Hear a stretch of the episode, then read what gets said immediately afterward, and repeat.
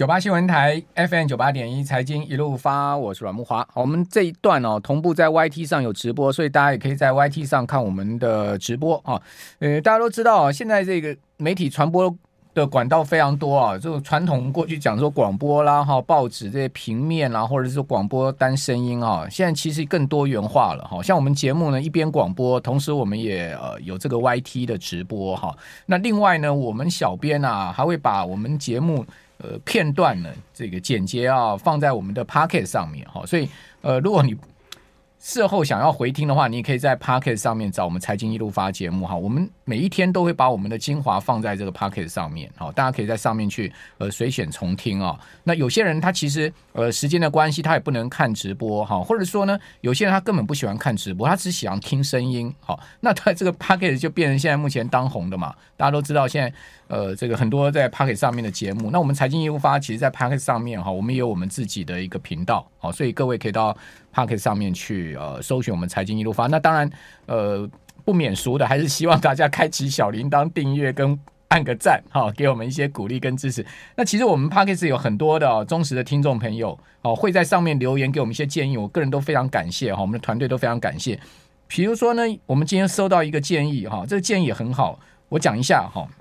同时也解释一下，就是那个呃 Benedict 哦，Benedy 的建议说什么呢？他说啊，我们的节目有时候给听众的感觉啊，好像是突然断了哈，突然结束了，或者说网络断了，或者是说呢没有录好，有点突兀的感觉哦。他说呢，希望说可以让听众朋友知道说，哎，呃，这个节目现在目前我们要开始了，要结束了，有一个段落分明。好，好，谢谢您的建议哈。另外呢，说我在组织上有时候会突然打断来宾的发言，然后也会让听众感觉有一些错愕哈。那这个我自己个人检讨一下。呃，还有就是说，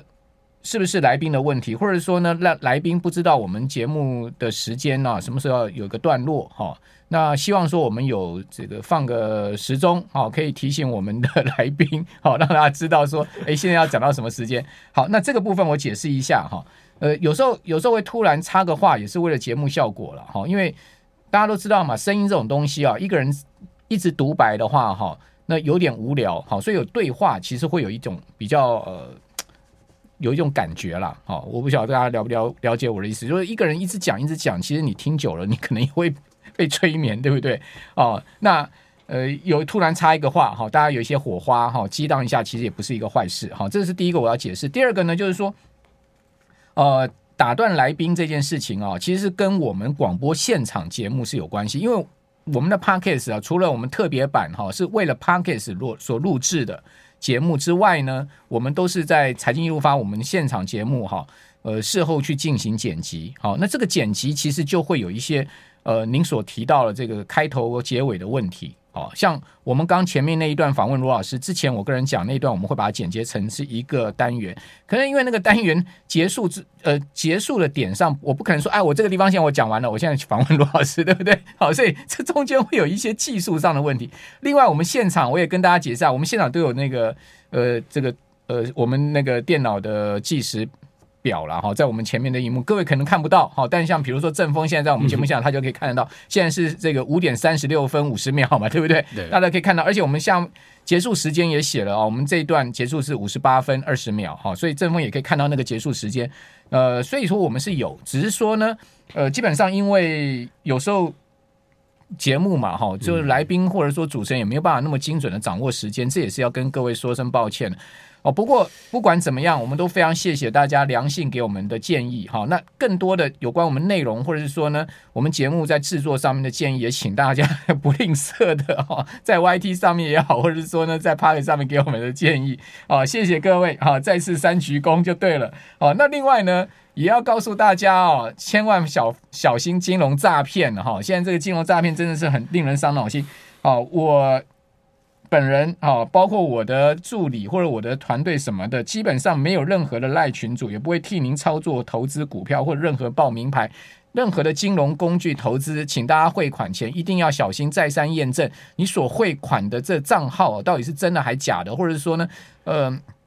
投资上面的讯息来源我们要去做分辨哈。如果你不知道，你打那个反那个呃反诈骗专线嘛，哦，先问一下说这到底是不是诈骗？你在你在呃。汇款哈，你多求证总是保障自己的财产嘛哈，钱是自己的辛苦赚来的，千万别被骗掉了。那些诈骗人很没良心的，这是超级无良人，就是那群人了哈，他也不会把钱再还给你了哈，所以。请大家一定要把自己的荷包守紧哈。好，那我们节目现场的是 Smart 致富月刊林正峰社长，在我们节目现场，正峰你好，哎，那个好，各位听众朋友，大家好。好，那这期 Smart 这个封面是值得一谈哦，叫做长线布局的新起点哈，掌握四大投资机会，债券、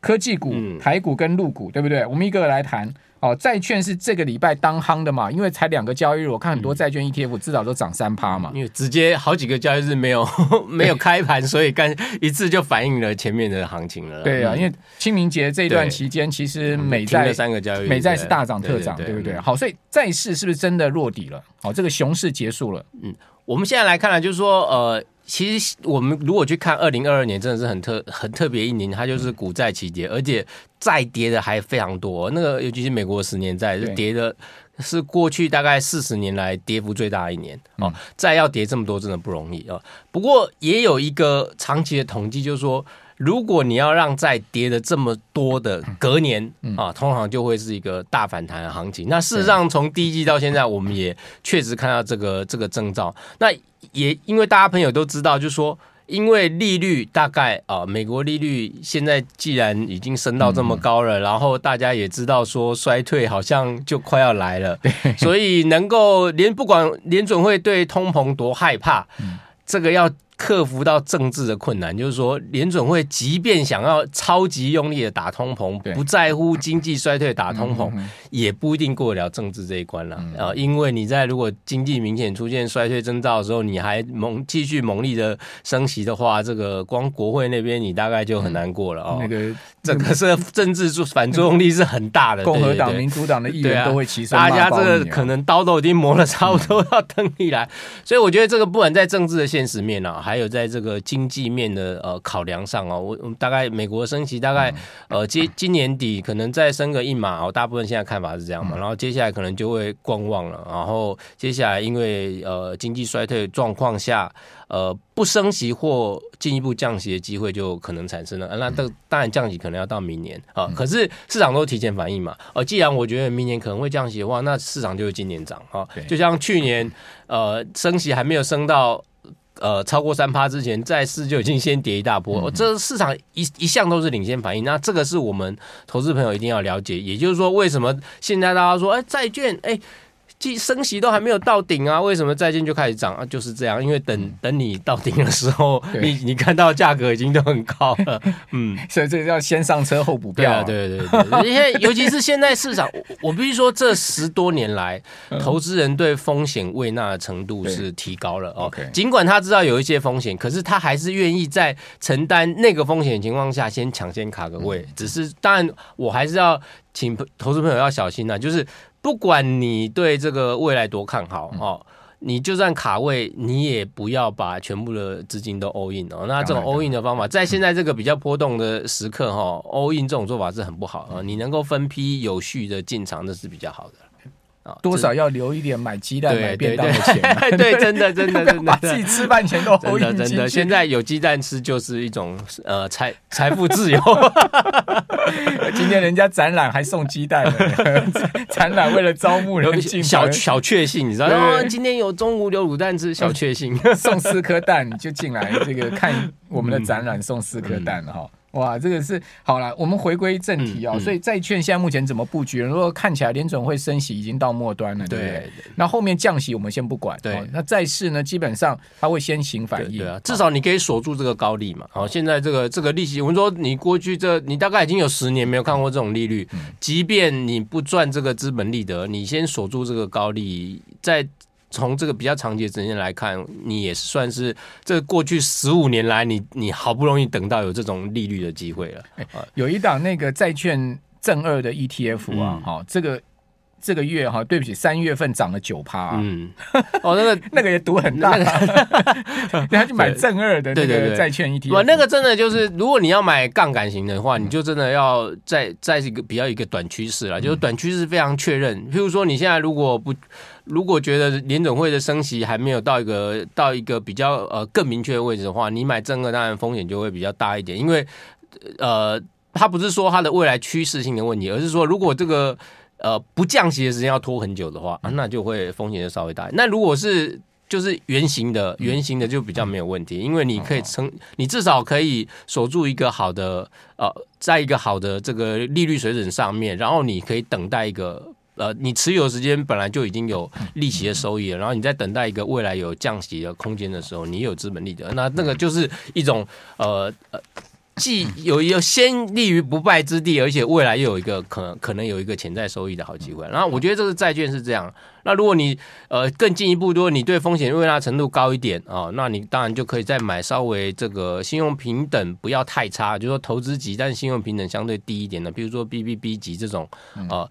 呃利率可能又会再高一点。那那你就可能可以呃收益性就大一点哦，因为投资级里面其实即便在二零零八年的金融风暴时期。的时期啊，那投资级债券的违约率也不到一趴。嗯，哦，那我们其实都很简单，就是说，假设你买的是一个 ETF 或是债券基金这这种，而不是买单一债，你买单一债券，那可能不小心那债券就倒了，就就就这个啊，譬如说 default，就是他没有办法呃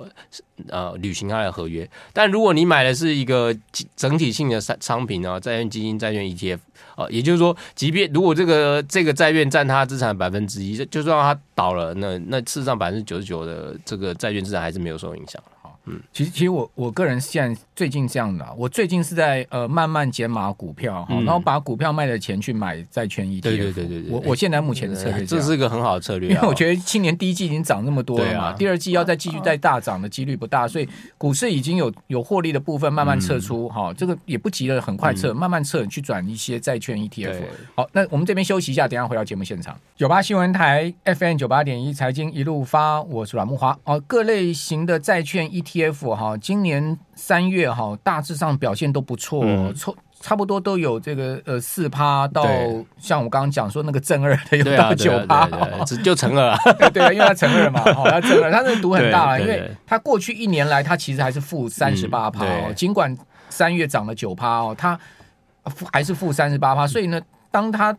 大跌的时候，它也是呃报错，因为波动很大的时候，杠杆型的就风险就很好。所以呢，刚正峰讲说，可能圆形 ETF 的话，投资人可能可以放久一点哈。那这种呃杠反的 ETF，你只能短线操作了哈。那回到我们刚刚讲说，债券 ETF 我们爸爸救嘛哈，我们到底该是买美债这个短天期的呢，还是长天期的？还是我们可以买这个高评级的公司债的 ETF 呢？还是说我们可以买呃？这个相对风险再大一点，嗯、但是呢，它的评级也不差，像三个 B 的这种呃评级的 ETF 呢，嗯，说就我自己观点啊，就是说每个投资人都有他自己一点偏好，像我就是在稳健中再稍微积极一点点，那我就会通常在这个在市场上选择呃稍就是风险没那么高，但是它的收益大一点点。那所以我自己第一优先选择就是投资级在里面，然后它如果是倾向是在 BBB 或 BB 这个等级的。这这个等级的债或者是 ETF 哦，你大家去看，呃，这个债券 ETF 里面，它都会有一些就会讲得很明白，就是说我现在这个 ETF 大大致是投资哪一个呃哪一种债呃债券的这个种类，或者是它有大多大比例的持股是这这个种类啊、那相对来看，就是 A 级以上的哦，它当然。风险更低一点，可是它收益也在相对再小一点哈。那因为这现在这个情况下，整个市场上看起来风险也没有大到那种呃我需要很惊恐的程度哦，所以原则上就是说在可呃风险跟收益的考量上啊，我就会选择呃稍微积极进取一点。可是其实所有的债种债券都还不错啦，我们必须讲，就在美国公债也好，或者是说呃这个投资等级在 A A A 级以上的投资等级债，或者是说呃 BBB 的这个投资等级，我觉得都还不错。唯一只有一种，我建议是现在谨慎一点，就是说，呃，我们以前讲高收益债，现在叫非投资等级债嘛。然后可能是大家看那个它的卷种很多是 CCC 的这种哦，那这种就是它的风险程度呢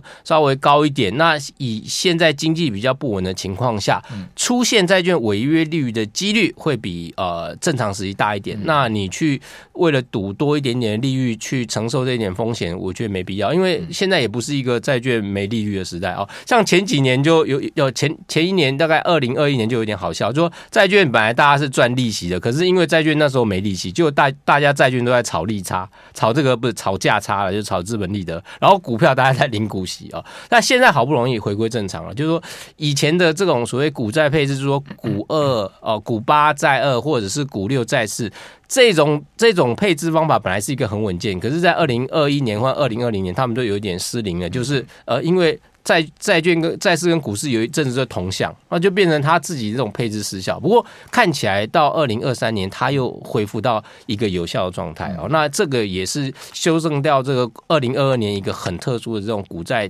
齐跌而且大跌的状态，那我觉得大家是可以参考这个部分。那第二季台股你们怎么看？我看到你们也有访问蛮多专家的，对对对，哦，这个统一投信啊等等哈，呃，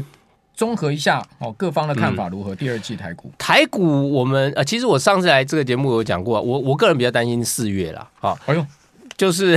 就现在，对对对，我担心四月的原因是因为呃，我们说市场因为。第一季的反弹过后，然后到了第二季，因为年报要出来，跟第一季的季报要出来啊。那我们大家都知道，去年的年报的，因为第四季很多会不好嘛，这不好的原因是因为打库存嘛。啊，就是前去年前三季都很好，看起来你可能一第一季每一季赚五块，然后你就乘说呃乘四季，你可能觉得他赚二十块，就没想到前三季加起来赚十五块，结果第四季跟你说我赔五块，而且我本来以为他赚二十块，变成只赚十块啊。去年很多公司会是这样，那真的要很小心。因为他就趁着第四季反正行情啊啊大家都不好的时候，他就打库存，赶快一次打干净。那但是我觉得这是好事，就股市来讲这是好事啊。那只是说这个年报出来的时候，或者第一季季报出来的时候。难免市场会有一些反映这些突发性的利空，那会有一点修正。那我觉得四月是要注意这个了。那我自己也观察了今年第一季，因为台股第第一季的涨幅大概在全球都是算是非常强劲的，可能都比美股还强哈。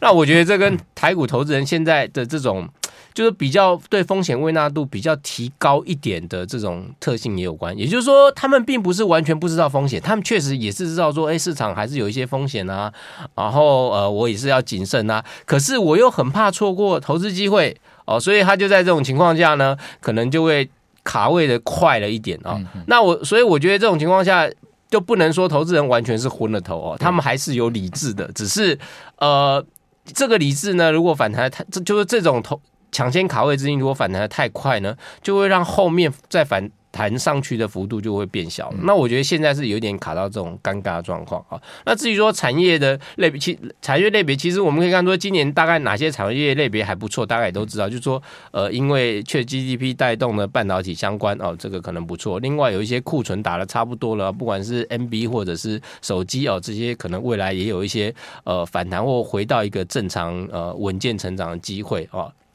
那另外像这个内需的股，这不用讲了，就是今年好一定是一定的，因为这个过年这个不是这个清明节是有出去出国的人都知道，机场都挤爆了，不管不只是台湾挤爆，你到了日本也是挤爆，你到东南亚也是挤爆，都是这样。但问题就是在股价涨得太高了啊，有些确实已经过度反映这个需求的融景面哦。那现在反而是就是说。融景面是大家可以预期到了，只是这个价格有时候已经不是太适合投资，那这时候你就稍微要看一下哦。我觉得大致上这几个呃层面就是你可以看到，但是你稍微要留意一下价格合理性。那反而如果说哎，因为四月如果有利空，比如说啊财报第一季财报出来没有太好，然后去年财报结出来没有太好，哎，大家趁这个机会有一些利空把它拉回来说，我那你刚好可以去回去跳跳上去，就是二零二三年哈。二零二四年可能表现还会相对不错，或者相对稳健的，我觉得就都是可以注意的。不过你刚刚讲的手机哈，这个礼拜二四五四的发哥跌得很重哎、欸，嗯、发哥这个礼拜跌三十八块哦，跌幅四点八三趴，跌到七百四十九。还记得发哥呃、嗯、宣布那个配息对不对？好、嗯，那个当天股价冲到七百九十五块哈，嗯、这个涨停板价位、嗯、之后就没再见过高点。你看几个礼拜了，一个礼拜、两个礼拜、三个、四个、五个礼拜，嗯，发哥没再见过高点哈。嗯就没有再见七百九十五，就是七百九十五那天大家还记得吗？他是冲到涨停板，但是没关注涨停，哦，就因为他宣布那个股利，对不对？嗯、哦，结果呢，发哥这个礼拜跌了快半根跌停板，嗯，哦，是不是这个手机真的有问题？中国大陆看起来这个手机的付出力道不强啊，然后苹果说。第二季可能订单要掉三十趴，哎，我觉得是这样啦。手机我们要这样看，就是你回去去看 NB 的过去从呃高成长进入呃成熟，然后到后来变成是一个稳健型的投资。我觉得手机制造类股大概就这样，嗯，啊，所以如果发哥未来还是都只是在手机上的话，那确实值得担心。哦，因为手机的融景确实过，他接下来就是啊，发哥蛮多。对，我就是说，如果发哥他在在下一阶段，特别是他是不管是在这个通讯晶片上，或者是在图形晶片上，能不能去有呃，或在 AI 晶片上，能不能跟这个呃，不管是 NVIDIA 也好，或者 AMD 能够。进去跟他们竞争，那我觉得就很重要，因为不管是五 G 也好啊，不管或者是说手机也好，这个这些那呃有的应用呢的成长空间大概都差不多了哦。现在真的就是在更高阶的那个部分。哦，在图形运算的部分，浮点运算的这个部分，是不是发哥也能够有一个空间？我觉得，如果他没有呃在这个里面呢抢下一个领域的话，那确实未来会比较艰辛。因为像台积电就没有这个问题，就是你们不管做什么，反正最多都最后都要找我制造啊，我制造就最厉害啊，你就找不到别的比我更厉害。就我我又高效能又省电，对不对？然后又那个低这个低功耗，我就各种好，但是是。IC 设计就比较麻烦，就是你选错产品线，你可能就会沉寂几年。像发哥也曾经沉寂过几年了。好，呃，台股刚刚正峰有讲到说，也是四大投资机会了哈。对。但是呢，小心四月哈。对 对对，就是这个，就是因为财报出来的时候，总是会有一些让你傻眼的事啊。那 每年都这样。今年入股也是，大家也感觉蛮失望，说经济不是要复苏吗？怎么入股也没什么涨？其实大家要知道，入股都是这样。就是它通常的涨法呢，台股的涨法通常就是呃，这这二十年来，它就是一路慢慢的呃牛市这样涨上去，是一个那种慢牛市的走法。但陆股通常就是这样，它就是很一个快牛，然后很慢熊，就是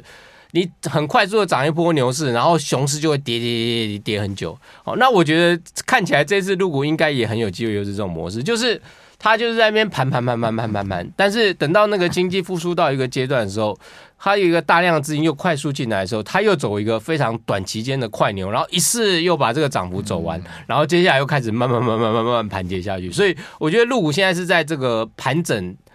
就是蓄势待发的时间，但至于你说它要什么时候才会起涨，哎、欸，真的很难抓。入股是超级难抓这个起涨点，我觉得快要了，我也希望啊。我我觉得入股快要，对对，它就是那种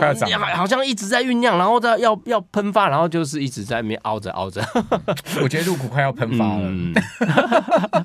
因为因为确实对对，我我没有没有，就是因为真的快喷发，经济酝酿很经济的这个呃。好的，这个面向大家现在都比较都蛮确立的，几乎大家也都普遍有共识。呃，但是它股市就是常常在那边凹啊凹，不知道在凹什么。为什么快要喷发哈？我不告诉你，我自有我自己的看法。因可能这个 我我我会我我最近会开始慢慢布局一些 那个入股的 ETF。真的真的，我觉得快要喷发了。我觉得它就是那边压缩那个线，拼拼，然后砰喷起来，还不知道达到基本上再压也没多久。对啊，好，这终究要喷一下的啦。好好，那我们就。拭目以待吧，哈，我觉得会喷啦。我觉得今年入股一定会涨一波，哦，只是什么时间很难说，就这样讲，它就是捉摸不定，对对对，哦，非常难预测的一个市场。好，今天非常谢谢林正峰再次来到我们节目现场。